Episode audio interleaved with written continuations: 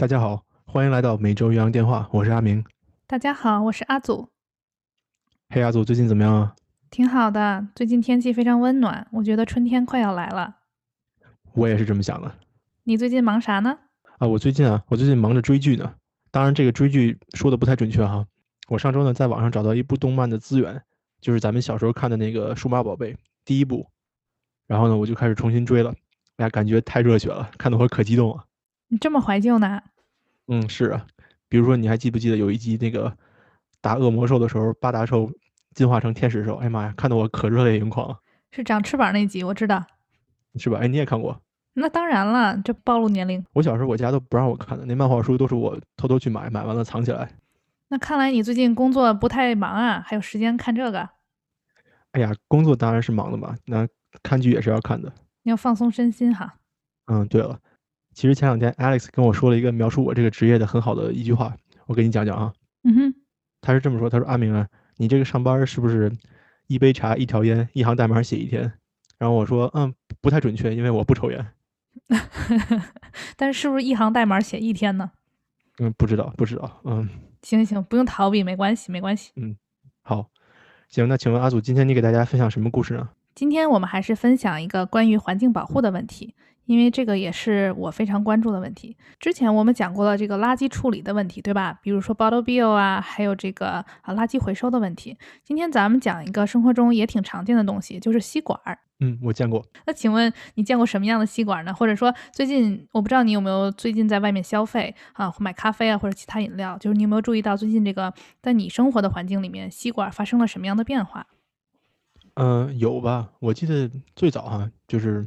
我小时候啊，或者等我长大了以后，比如说搬到这边上学来，嗯，这些以后呢，嗯，那个时候吸管一直都是那种透明塑料的嘛，对吧？白色的、透明的，然后你拿来扎那个饮料盒，一扎进去然后就喝嘛，对吧？嗯，但是最近好像我身边发现的这种可回收吸管变多了，或者说可重复利用吸管变多了。我知道纸质的我见过，但是更多的是那种硬塑料的，就是和你这个可能水瓶的这种质地是差不多的。那这个就是你用了以后拿回家洗洗再接着用，好像没有怎么见过这种所谓硬塑料哎，就是你去外面买那咖啡杯嘛，它会带一个吸管那种。明白了，明白了。对我是觉得说，就是有一些咖啡馆啊，还有其他的饭馆，当你买饮料的时候，他们更多的有纸吸管，就真的是纸的那种。我觉得还是一件挺令人高兴的事情。关于纸吸管哈，我觉得挺好的。但是我这个人喝饮料的时候喜欢咬吸管，所以他每次我用纸吸管咬着咬着，这吸管就被我吃了。这个在我分享之后，你就会找到这个解决方案了。我觉得。嗯，好，请讲。嗯，所以今天其实为什么讲纸吸管呢？因为啊，确实是这几年更加新兴出现的一个产物。但其实你知道吗？它并不是说这几年才出现的这么一个新鲜事物，是吗？嗯，它其实已经有着上百年的历史，可以想象吗？想象不到。嗯，太好了，我带你一起想象一下哈。那咱们从这个最开始的时候说起。那什么时候人们发明了吸管呢？这个是在啊苏美尔文明，咱们大家都听说过吧？在那个时候呢，苏美尔这个文明，报告阿祖，我没听说过，你给我讲讲吧，行吗？不应该呀，你记得吗？周杰伦有首歌唱的就是美索不达米亚平原上，他讲的就是应该就是这个苏美尔文明。哦，明白了。我忘了那首歌叫什么了，但是就是我印象特别深刻。所以吸管一开始被发明出来，其实它是用来喝酒的，特别有意思吧？哎，这我还真不知道。嗯，就是你想，就是谁喝水，就是你不可能说那远古人民，然后他趴在那个湖边小溪边喝水，他突然想说，嗯，拿嘴喝水太不方便了，我要发明一个吸管。其实是一种娱乐化的这种发明，就是他想休闲啊，他喝酒。所以当时在这个苏美尔文明的壁画当中。也就是说，这个相当于是世界上最早的文明之一。它描绘了这种当时的社会精英，哈，这种高阶层的人物，他们用这种长长的空心的这种棍棒来喝啤酒。后来呢，人们在这个苏美尔文明的这种坟墓里发现了由金属和宝石制成的这种吸管，所以你感觉是不是很高级？这么高级？嗯哼，还有宝石呢？那对，人家还有宝石呢。你想，现在咱这吸管就没有宝石了。那你说有宝石，你也就不会咬那吸管了。哦，对哈。对，不然对牙不好。咱看牙医也要花很多钱。那其实，在中国古代呢，也有吸管啊。这个是在北魏时期的时候，就是当时有记载，有一种也是酒，叫卤酒，人们用这种空心的植物茎秆来饮用它们。所以你可以看到，其实虽然是不同的文明，但其实道理是一样，大家都是为了喝酒，然后用这种植物啊，空心的这种啊，来作为吸管饮用。那后面呢，就发展成为喝茶。这个是在十六世纪的时候啊，这是南美的人，他们开始使用一种特殊的稻草来饮用他们的这个叫耶巴马代茶。这个茶一般你可以在阿根廷啊、巴西、巴拉圭这种南美国家可以找到。这种茶里面呢，它有很多的叶子和茎秆，你懂吧？就是这种植物的碎屑，相当于说。所以他们设计了一个就是用金属制作的这种吸管。现在这个东西依然存在，它叫 Bombia 特别有意思哈。它长得跟现在吸管不太一样，它是像一个吸管和勺子的合体。所以呢，其实现在人们把它当做吸管，然后同时也当做这个茶的筛子，就是他们用这个东西来在那里摁压那个茶叶呀，或者拨来拨去，就是现在依然存在。我我听说这也是去南美旅游的一个旅游纪念品。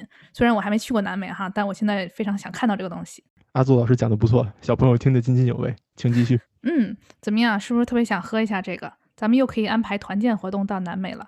那前面讲的是一个非常早期的吸管是怎么来的历史，从这个喝酒啊到喝茶。那后面呢，大概到一八零零年代的时候，这个时候呢，人们开始用这种所谓的叫黑麦这种植物来制作吸管，因为是黑麦嘛，所以它有个过程，就是说它首先需要经过漂白，然后切割，人们再漂洗，再把它粘合成这样一个吸管。那这是一个非常早期的这种工业化普及的吸管的产品。但是呢，这种黑麦草。它会在饮料当中迅速的化解开来，那也就是说，你喝着喝着饮料就变成这个黑麦和饮料的结合体了，所以呢，并不是一个 最佳的选择。那由此呢，我们就要介绍一下今天我们讲的这个主要人物，他的名字叫 Marvin Chester Stone，中文名也就是马文切斯特斯通。马文斯通，他是谁呢？嗯，他的爸爸呢叫切斯特斯通，这是一个英文里面非常常见的状况哈，就是。你爸爸的名字就会变成你名字。那他爸爸本人呢？其实已经是发明家。他爸爸发明了洗衣机，还有这种奶酪的压榨机。反正就是说，哎，这家族有这种发明的传统。这个人呢，是出生和长大在俄亥俄州。后面到了内战时期，他就去往这个华盛顿特区，也就是我们如今说的 D.C. 这个地方。他到这个地区呢，相当于被征军，参与这些内战的活动。后来呢，他又回到了俄亥俄州。再后来呢，他又回到了 D.C. 啊，当这个报社记者。在做完一段时间的报社记者以后呢，在一八六八年的时候啊，他选择继续去学习，然后当时选择的是音乐专业。但是特别有意思的时候，后来我发现他是一八七一年，也就是啊三年以后，一八七一年他毕业于神学院。所以你想想这个人的背景哈，就是说他家里有发明家，然后呢他做过记者，他参加过内战，他最后是神学院的学位毕业。大学还换了专业，是不是？嗯，可高级了哈，所以你想想，这个人就是今天我们讲的，他就是发明了我们现代社会吸管这个人。走，你看一下他这种经历，你就想，这跟吸管到底有什么关系？那所以到底是怎么回事呢？因为他家呢是这种工业世家，相当于他们专门制造这种啊什么烟卷啊、笔筒啊，就这种你听出来就是圆柱体的这种产品啊，所以他有一定的基础。在一八七零年后期的时候呢，他们家所在这个工厂。开始制造一种这种纸烟嘴的机器，就当事人抽烟嘛，会制作一种纸烟嘴。你想想，就是跟吸管有点类似，也是这种圆管状的物体哈。那因为之前我们说了，人们用这种黑麦做的这种吸管很不愉快嘛，你的饮料里面会有一些额外的味道啊、气味，甚至说你一些植物里面这些草啊这种东西它开裂，甚至还有发霉的状况。所以呢，这个马文斯通他相当于就是用他们家这些产品，他就想说，哎，那我用纸来试试。然后最开始呢，他就拿这个纸包着那个铅笔，你想想这个铅笔的大小和粗细是吧？跟现在的吸管也挺像的。然后呢，再用胶水把它们固定好，然后他再把这个铅笔退出来，那也就是说，哎，吸管这个形状就有了。后来呢，他还尝试了，就是用一种叫啊马尼拉纸这样一个纸质，然后再加上石蜡，石蜡就相当于说你给它定型，就像刚才阿明你说的，说哎纸吸管呢咬着咬着它就烂了，对吧？那个石蜡就是为了来固定它的，他是想让这个吸管尽可能的在使用的过程当中不会化掉，或者说啊发散开来。当时呢，马文斯通就决定啊，他这个理想的吸管长度大概是八点五英寸，就是可能比较适合各类饮料。第二呢，就是它的直径，它也是经过设计的，就是说，哎，我不想让柠檬籽啊或者这种东西在我喝饮料的时候进入我的吸管，所以这个粗细大小它也是经过考量的。最终呢，在一八八八年一月三号的时候获得了专利权。一八八八年到现在至少有一百一十多年了。嗯，是的。所以这个纸吸管并不是近几年为了环境保护所做的这样一个发明，它其实早就存在了。那在一八八八年获得专利权以后呢，这个吸管就开始了大量生产。后来呢，特别有意思，它的工厂生产的吸管开始比这个纸烟嘴更多。这件事情也风靡美国，当然就是慢慢的到了全世界，大家都开始用吸管。我看说最高峰期时候，它这个工厂每天可以生产超过两百万支吸管，你就想一想，那得喝多少饮料啊？我特别好奇，就是他们在喝什么饮料，还是说都在喝酒啊之类的？阿祖，你之前讲的那个 Doctor Pepper 是吧？胡椒博士不也是很久之前就有了吗？对哦，没准就是喝 Doctor Pepper，你说是不是？嗯，对。欢迎大家回顾我们的往期节目，去了解一下我们可爱的 Doctor Pepper 饮料。再后来呢，在一八九六年的时候，它这个生产纸吸管的机器也申请了专利。所以你可以看到，这一个发明呢，从他想到这个主意开始生产，到进行有专利、进行批量的工业生产，其实是一个很漫长的时间线。我觉得也是挺有意思的啊，去了解一下这个故事。还有一点，我觉得特别值得一提，就是你记得咱们在第五期节目当中讲过这个纽约三角工厂大火，当时这个工厂的主人，也就是相当于雇主，其实就是为了逐利，但并不在乎自己这些员工的安全。我还看到呢，说这个马文斯通呢，他作为一个雇主是非常善良慷慨的。怎么说呢？他的工厂雇佣了几百个人，而且当时在你想，这是一八八几年，也就是说十九世纪末期的时候，他当时就有考虑我们要照顾这个女工的工作状况。那比如说，他为他们提供了图书馆、音乐室，还有什么舞池，就相当于咱们现在科技大厂提供的这些服务。嗯，那这人还挺不错的。是的，还说呢，他在 DC 呢，还啊参与建造了两个街区的这种公寓楼。这不是普通的公寓楼，因为当时有些低收入的这种非裔美国人，他们可能就是说很难找到住房，或者有些地方很贵，所以他就修建了这个公寓楼，为他们提供良好的住宿。所以你可以看到他这么一个小故事，哎，他不仅照顾了这个女性工作者，还照顾了咱们现在就特别说的不同种族的这样的人。好，给他竖个大拇指。那咱们接下来讲。这个人的生命短暂哈，他一八九九年的时候，也就是在这个世纪末期的时候，他就去世了啊。为什么我说这件事呢？因为这个时候其实他之前申请到专利的机器还没有被进行大量的生产，也就是说，他这些吸管还并不能投入更大规模的这种生产。我看到说他有两个亲戚，就是帮助他啊，基于他这个发明以及机器啊，成立了这个叫斯通吸管公司 （Stone Straw Corporation）。那在这个之后呢？嗯，一九零六年的时候，他们终于投入生产了第一台机器。这机器是干嘛的呢？其实跟咱们上文讲的也是一样的哈，就是他们家特别擅长做这种圆柱体的产品。就比如说这吸管，其实你就是把这些纸啊放在一起进行缠绕，对吧？它缠绕在一起，你记得这个吸管的样子吧？就它中间有个斜纹儿，是这样螺旋向上的。所以它这个工厂啊，还有这些机器，就是专门制造这种螺旋形缠绕的这种纸啊，还有非纸的制品。为什么我要说这个呢？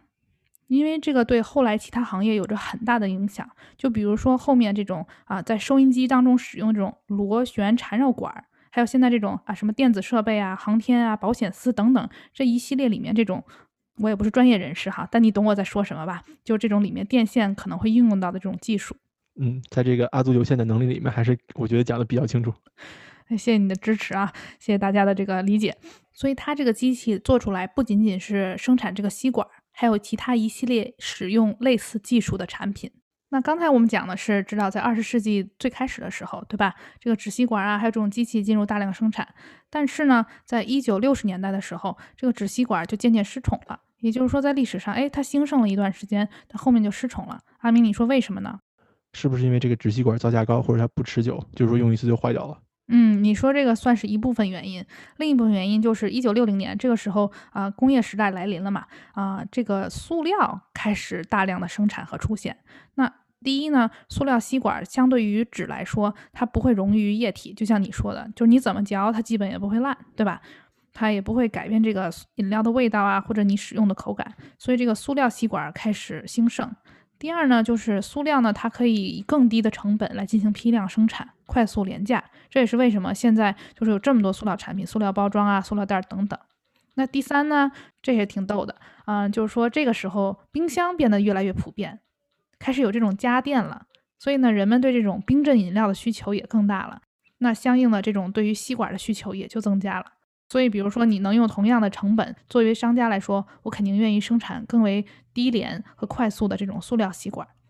但是后面的故事我们就都知道了，这种大量的塑料废物给我们的生态系统带来了巨大的压力。我看到一个数据显示，说仅仅在美国，每天就会有五亿根吸管被消耗掉。你想想，这是一个多么大的数字！而且呢，在全世界不同的海滩也有非常大量的这种塑料吸管造成的污染。我想大家都知道，就是前两年，大概二零一七、二零一八年的时候，网上有张图特别火，就是一只海龟，它那个小鼻孔里有一个啊一节吸管。嗯，具体我就不给大家描述了。总之就是说，这个对这个海龟的生存和这个状况其实是非常有害的。然后海龟自己也非常痛苦。这个呢本身是一个视频，我就不在此赘述了。我觉得稍微有一点就是挺令人难过的吧，这么一个消息。嗯，其实这个视频我是看过的，就是它有一些呃保护环境的人士会去帮这个海龟把吸管拔出来嘛。简单来说就是拔出来以后那个血哗哗流。我说不要讲，你非要给大家讲，那好吧。对，阿明说的没有错，就是咱们设身处地为海龟着想一下，就是谁也不愿意经历这样的事情。但是，但你想，这海龟在海里面几千几百年以来，它哪知道这个塑料吸管是什么东西，对不对？那它是无法判别的。所以呢，这个塑料吸管大家都知道它是不可以降解的。所以呢，如果你在不能填埋它的情况下，它流向了各种各样不同的地方，尤其是海洋，你对自然的这种啊破坏是不可挽回的。所以大概也就是从二零一八年的时候啊，从美国呀，包括全球各地开始了这种反吸管运动。给大家举一些简单的例子哈，比如二零一八年七月的时候，西雅图成为了美国最大的禁止使用塑料吸管的城市，给他点个赞。那么二零一八年的时候呢，阿拉斯加航空公司成为了首批就是不再使用塑料吸管还有这种搅拌器的航空公司之一。这个时候呢，我要特别特别的。点名表扬一下啊！有一个小姑娘，她叫谢尔比奥尼尔，她是谁呢？她是一个女童子军。就是这个阿拉斯加航空公司为什么会考虑说啊要废弃他们的这个塑料吸管？是因为这个小女孩她在做她的这个童子军项目的时候，对吧？之前我们在啊我们第十九集讲过，这个女童子军她都有不同的项目要做，就是说每一个女童子军可以有自己的啊不同关注的方向。那她关注的就是这种海洋塑料污染的情况。所以他就主动联系了阿拉斯加航空公司，来看看他能不能取消他们的这种塑料搅拌器啊，还有吸管。那这件事情也成为了现实。所以我觉得这也是一个非常非常有意义的女童军项目。那接下来，二零一九年一月一号的时候呢，华盛顿特区，也就是刚才咱们讲这个 DC，它也禁止在餐馆和其他服务行业使用这种塑料吸管。同一时间。加利福尼亚也成为了美国第一个禁止塑料吸管的州。也就是说，如果你去到饭馆的时候，如果你真的需要吸管，你只能管他们要，但是他们不会直接提供给你。但同时呢，我觉得需要注意的是，目前在美国并没有这种全国性统一的这种塑料吸管禁令，对吧？阿明，咱们好像也没听说过。我觉得一切都是看说，哎，每一个城市啊、乡镇啊，或者说不同的饭馆。或者不同的这种啊连锁的这种咖啡店等等，他们是怎么样采取这个策略的？那我看到的数据是说，现在呢已经禁止塑料吸管的州包括加州、俄勒冈州、犹他州、科罗拉多州、亚利桑那州和内华达州，还有蒙大拿州这几个州呢都是在西部，而且你听上去也都是那种我觉得是自然环境比较重要的州哈。在东部呢就比较少了，只有佛罗里达、弗吉尼亚、南卡和纽约州。那这么看来，我觉得东部真的需要加把劲儿，尤其是在东部，我觉得人口密集性还是更高的，所以这种吸管啊，在饭馆还有咖啡店这种不同的地方使用率也都是非常高的。如果造成污染，其实也是同样严重的。我觉得大家需要考虑这个问题，对吧？那说了这么多，其实今天就是想分享一下这个吸管是怎么来的，以及说我们现在用的纸吸管，其实呢早就在一百多年前被发明出来了，但它经过了这样一个沉沉浮浮，现在再次站到了历史舞台的正中间，站到了 C 位，我还是很为他高兴的。嗯，感谢阿祖的分享啊，这个确实是挺有意思的。我不知道咱们的听众朋友们平常生活中是用塑料吸管呢，还是用纸吸管呢，还是直接端瓶粥呢？没想到还有最后一个选项。其实阿明，我自己在生活中还知道有一些，比如说竹子做的吸管啊，不锈钢啊，或者说玻璃的，我自己也有买过这种玻璃吸管，所以我就比如说自己在家喝饮料的时候，我就可以用我自己的这个玻璃吸管，这样还挺开心的。那最后还想给大家讲一个可爱的小知识，就是刚才其实我们说这个马文斯通，它有一个斯通吸管公司嘛。这个公司至今还是在运营当中的。然后我看了一下它现在的网站，我觉得特别与时俱进。它现在依然致力于生产各种类型的吸管，比如说包括这种可生物降解的吸管，或者由纸制成的这种环保型可以填埋的吸管。到时候我会给大家在图文里放上，我觉得还是非常可爱的。最后呢，我还想呼吁大家，就是当你去咖啡馆啊、餐馆或者其他饮料店的时候，如果可以的话，嗯、可以比如说自己自带吸管，或者有时候不需要的情况下，你可以直接端起来周掉，那你就可以拒绝它吸管。我觉得这种生活中的小事都是可以为环境保护做出一点点贡献。嗯，说得好。好久没鼓掌，开心。好，嗯，阿祖刚才的分享很不错，太感兴趣了。那下面呢，轮到我来分享了。我今天想跟大家聊的这个事儿呢，是一个去年发生的故事，和咱们上次讲的内容呢有点相似。首先哈，我问问阿祖，你有没有在美国吃过一家快餐厅叫 Wendy's 呢？我仔细想了想，我这个人不太吃快餐，所以我还真没有吃过 Wendy's，但我知道它。呃，就是那个红房顶的那个快餐店，对吗？对，而且它的 logo 是一个小姑娘，然后红头发，脸上还有小雀斑这样一个形象。嗯，对，特别可爱哈。嗯，今天咱们讲的这个故事呢，就发生在美国的一家 Wendy's 餐厅。我在网上查了查，好像咱们中国不知道有没有 Wendy's，但是它翻译过来呢叫做温蒂汉堡，就是和麦当劳啊、汉堡王啊很相似。对，就是汉堡、薯条、炸鸡这一系列的。嗯，对。呃，我之前在南方住的时候呢，经常会去吃，因为说实话，南方的快餐厅呢比较多，而且比较干净，不像北方的快餐厅，可能有一些都是在城里面，它会脏兮兮的，到处都有流浪汉。南方的快餐厅呢，尤其是在城乡结合部这种地方，相反还很干净，所以我会经常去。但是我吃温蒂汉堡，感觉呢就是它其实很普通哈，也没有什么特别的，口味呢比较一般，或者说比较相似，就是同样口味的东西呢，在麦当劳呀，在汉堡王啊，你都可以找到。但是有一点我不喜欢的，就是嗯，就是温蒂斯卖一种鸡块，和这个麦香鸡块很相似，但是温蒂斯的鸡块呢就吃起来非常油腻，不知道为什么。总的来说吧，呃，温蒂斯温蒂汉堡呢就是一家在美国中规中矩的快餐厅。那么美国呢有很多这样的餐厅，今天咱们讲的这家温蒂汉堡店位于美国佐治亚州的亚特兰大市啊，你看又是一个佐治亚的故事哈。是的，在第十九期节目当中，咱们两个都讲了两个佐治亚的故事。那阿明，今天这个故事是关于什么的呢？今天这个故事呢，其实简单来说，也是关于一个美国的这种民众和警察产生冲突的这么一个故事。但是这个故事和之前咱们分享的呢又有一些不同，所以今天呢咱们也是跟大家分享一下，同时呢也讨论讨论，好吧？好的，我对快餐店这个设定还是挺好奇的，因为其实美国有很多社会事件都是发生在这种快餐店里面。嗯，是不知道咋回事。好，今天说的这件事情呢，发生于二零二零年六月十三日的早上，就是去年哈，在咱们刚才说的这家位于亚特兰大的温蒂汉堡快餐店门口呢，聚集了大批的示威游行人员。在这个快餐店的门口呢，已经有警察在执行任务了。在这些抗议人员聚集起来以后呢，呃，这些警察就开始维持秩序。事情发生的时间呢是一个周六，那么在白天的时候呢，这些示威人群呢还算是和平示威哈，也就是喊喊口号啊，到处走一走啊，举举牌子这样。但是呢，到了那天的傍晚，慢慢的事情正在起变化。随着人群的聚集呢，这家温蒂汉堡快餐店的周边道路呢，慢慢的被堵塞了，交通也开始出现问题。去过佐治亚的朋友都知道哈，在佐治亚呢有一条贯穿南北的高速公路主干道，叫做 I 八五。那这条路呢，在大量的示威者到达现场以后呢，也被堵死了。这条路的堵死，就造成了整个这一片区域的慌乱。刚才咱们说了哈，警察其实已经在现场了，所以在这个时候呢，警察就开始试图疏散人群。但是示威者的情绪随着夜晚的到来逐渐激化，变得不受控制。最终，这些示威者开始攻击温蒂汉堡餐厅本身。怎么攻击呢？比如说砸玻璃啊、砸墙啊、拆门啊，等等等等。在最后的最后，有几个人把这个快餐厅给点着了，也就是纵火了。那在纵火之后呢，很快整个的餐厅楼就陷入了这种火焰之中。消防人员确实是第一时间出动了，但是咱们刚才说了哈，因为周边的道路都被示威人员给堵死了，所以消防车不能抵达现场。最后的结果是什么呢？就是整个餐厅的楼被烧塌，这个餐厅付之一炬。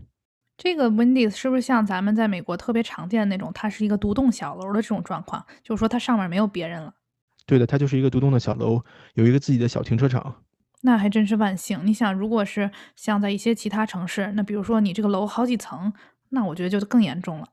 嗯，阿祖说的这一点特别好哈。那么以上呢说的就是这个餐厅怎么会被烧没了。那下面可能咱们有朋友就要问了哈，说这些示威者为什么要在这儿示威呢？这个问号我在脑海中已经停留很久了，我以为是我自己听讲不注意错过了这个点。没有没有，咱们今天呢先说结果，再说起因，好吧？今天是倒叙哈。嗯，对，倒叙，是不是一个很巧妙的笔法？嗯哼。那咱们说说哈，他们这些人为什么要攻击这么一个快餐厅呢？之前说了，这次的暴力抗议发生在二零二零年的六月十三日，但是整件事情呢，还要从他的前一天说起，也就是二零二零年的六月十二日。在二零二零年六月十二日的这一天晚上，这家温蒂汉堡店的店员打电话报警。报警的内容是什么呢？有一个客人开车经过这个免下车点餐的窗口，但是这个客人呢在车里睡着了。因为他睡着了，这个车又没有移动，所以呢他的这辆车就堵塞了交通和商店的这个正常经营的道路。之前咱们可能也聊过哈，美国呢有很多这种免下车点餐的窗口，什么意思呢？就是咱们说的汽车穿梭嘛，drive through，对吧？嗯，对的。它有一条车道呢是环绕着这个餐厅的。那么呢，第一个窗口是点餐，第二个窗口是交钱，第三个窗口是取餐，是这样的。我想说，我虽然很少去这种，但是我去的时候都感觉非常慌张，因为你要快速点餐，快速想起来自己吃什么，对吧？对，而且后面就是像你说的，后面还有别的车在等着你，然后你跟这个服务员也不是面对面沟通，而他就是那里有个小喇叭，你还要仔细听他在说什么，他在问你什么问题，你还得确定他啊准确的明白你要点什么，所以我觉得这这这挺让人紧张的。嗯，是的，你看阿祖，你说哈，你去点餐，清醒的状态你还觉得很紧张，那这个人呢，他把车开到这个餐厅的这种点餐路上以后呢，他就睡着了，车还在燃着，所以什么情况呢？就是后面的车动不了。也没法点餐，因为他把这个窗口挡住了，所以这个店员才报警。一名白人警察赶到现场之后呢，首先做的是把车里睡着的这个人给叫醒。这个人叫什么呢？他的名字叫做拉沙德·布鲁克斯，是一个二十七岁的黑人青年。哎，你看，白人警察、黑人青年，感觉是不是不太好？熟悉的配方，对吧？这名白人警察把这个黑人青年布鲁克斯叫醒以后呢，要求他将自己的车从取餐的这个车道挪到餐厅的停车场。也就是说，你你睡可以，你别在这儿睡，你到别的地方睡哈。这个黑人青年布鲁克斯呢，先是睁开眼睛醒来，看了看警察，然后呢就又睡过去了。所以这人是喝大了吗？还是有其他情况？我就在想哈。白人警察也是这么想的，所以呢，他再次把布鲁克斯叫醒，就说你是吧？你先醒来，咱们先挪车，然后再解决问题。呃，在这次呢，布鲁克斯正式醒来，并且呢遵从了警察的要求。也就是说，在这个时候呢，大家还是交流比较通顺的，对吧？就是啊，我是吧，不好意思睡着了，你把我叫醒了，让我挪车，那我就挪嘛，对吧？在挪了车之后呢，这名白人警官他可能也觉得说啊，这也许是一个棘手的问题，可能我一个人搞不掂，所以呢，他用这个无线电又叫来了另一名警官来支援。那第二个来的人呢，也是一个白人，所以呢，现场就变成什么情况呢？这名黑人青年布鲁克斯把自己的车挪到了停车场上，两名白人警察啊来找到他处理问题。接下来呢，这两名警察开始和布鲁克斯交涉，发现他有一点神志不是特别清醒，不太知道自己在哪里。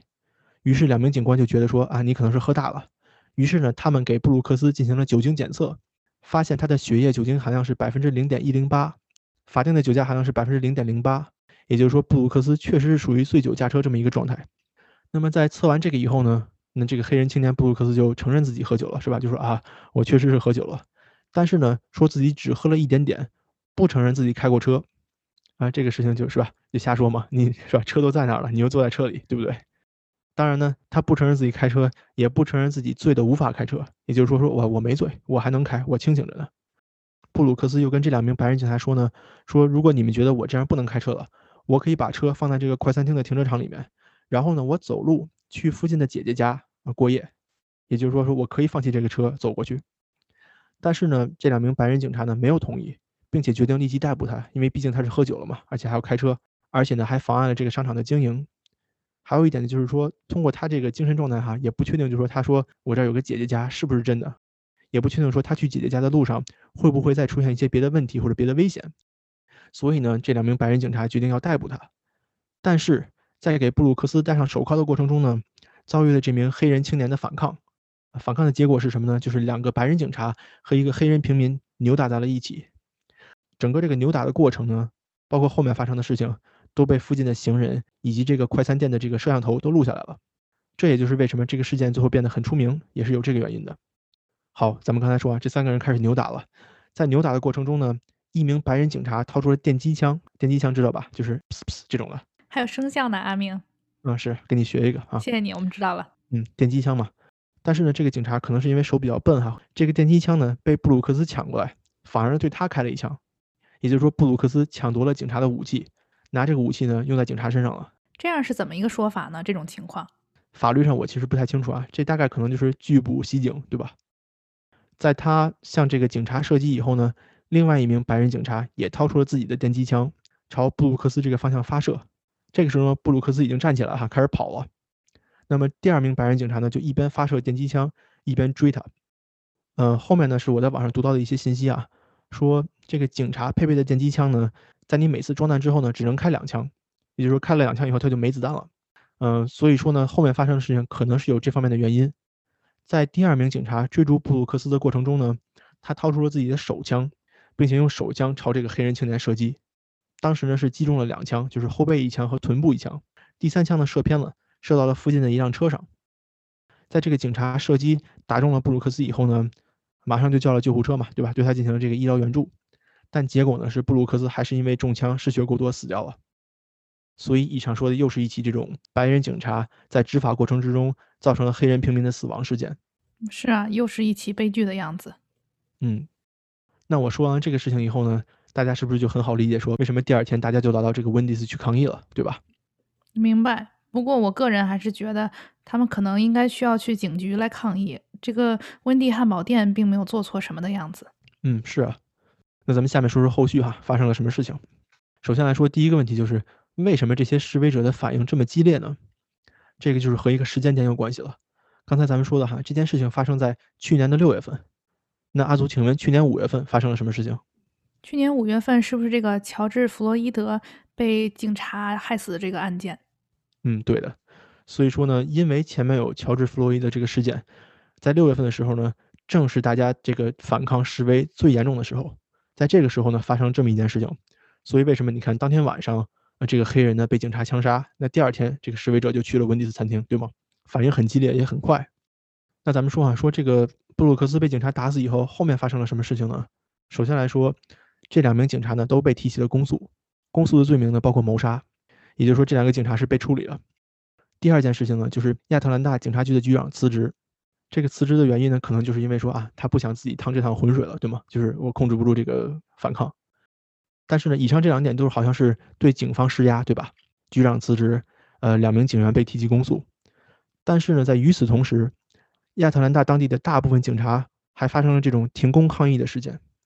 什么意思呢？就是说我不来上班了，我抗议这个事情。他们抗议的是什么呢？不是抗议枪杀黑人啊，而是抗议呢对这两名警察提出公诉。那么为什么亚特兰大的警察会有这种抗议呢？是因为他们可能觉得就是说这两名警察在执法过程中没有任何问题，而且用的是电击枪而不是手枪。但是因为遭到了反抗，并且子弹打光，所以呢才需要用手枪来制服这个嫌疑人。怎么说呢？这个停工抗议吧，也是这些警察来为自己的权利发声的这么一种表现。因为他们觉得他们就是在做他们的工作而已，按照他们的逻辑，他们觉得是可以的。我觉得这就是完全不同的一个角度的解读吧，大家各有各的理。阿祖这点说的特别对，就是从不同的角度，可能你对这件事情的理解和意见就会不一样。但是呢，目前来说，美国的主流媒体意见是什么呢？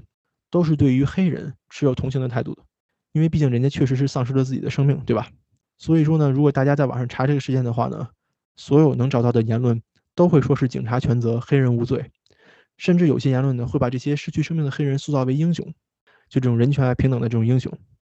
咱们反过来说，为什么这个布鲁克斯当时会反抗警察逮捕的这么强烈呢？首先来说，啊，他有一个相当长的犯罪史，比如说影响执法、攻击他人、非法囚禁还有虐待儿童，这些都是他曾经犯的罪。在他被枪杀的时候呢，正处于缓刑期间，所以很怕受到逮捕。也就是说，如果他再次犯罪受到逮捕了以后呢，这个缓刑可能就会被取消，他要重新回到监狱里面。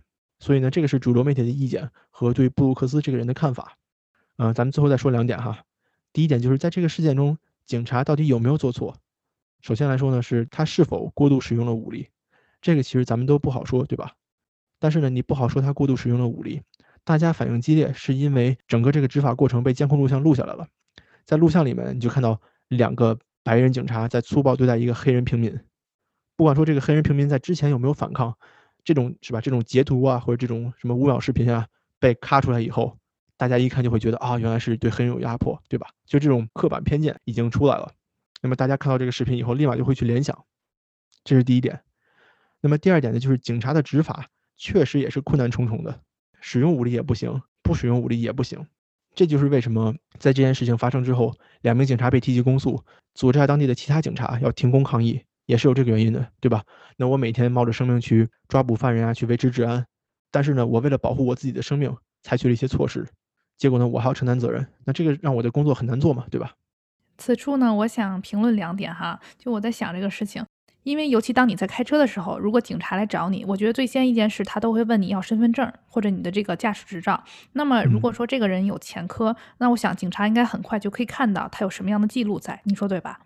对。那你想，就是咱们就换位思考，咱们都不说咱们是警察，如果你知道一个人曾经做过什么一些可能是咱们不太认同的事情，那你可能很自然对他有一种偏见，或者说对于警察来说，他们会有更高的这种防范和警惕意识。那比如说，我看你一个哎干干净净没有前科的人，那我可能也不会觉得你很难处理。也许我跟你好好说一说，你就可以很快的听我的话，把车挪到一旁。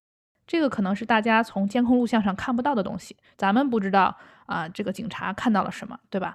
另外一件事情，我就在想，就是如果我是那个人，对吧？那如果警察来找我了，那我觉得我肯定相对会比较乖乖的配合他，对吧？因为我脑海中也知道啊，这警察配枪啊，万一我怎么着，对不对？就比如说咱们在电影里经常看到，那警察说让你把手举起来，你去掏兜，那你很可能把自己处于危险状态，就更别说啊，警察让你做什么事情，然后你还跟他扭打在一起。所以我觉得。